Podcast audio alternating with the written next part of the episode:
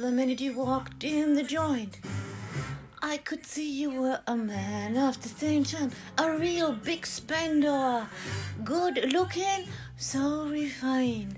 So wouldn't you like to know what's going on in my mind? So let me get right to the point. I don't pop a cock for every man I see. Hey, big spender,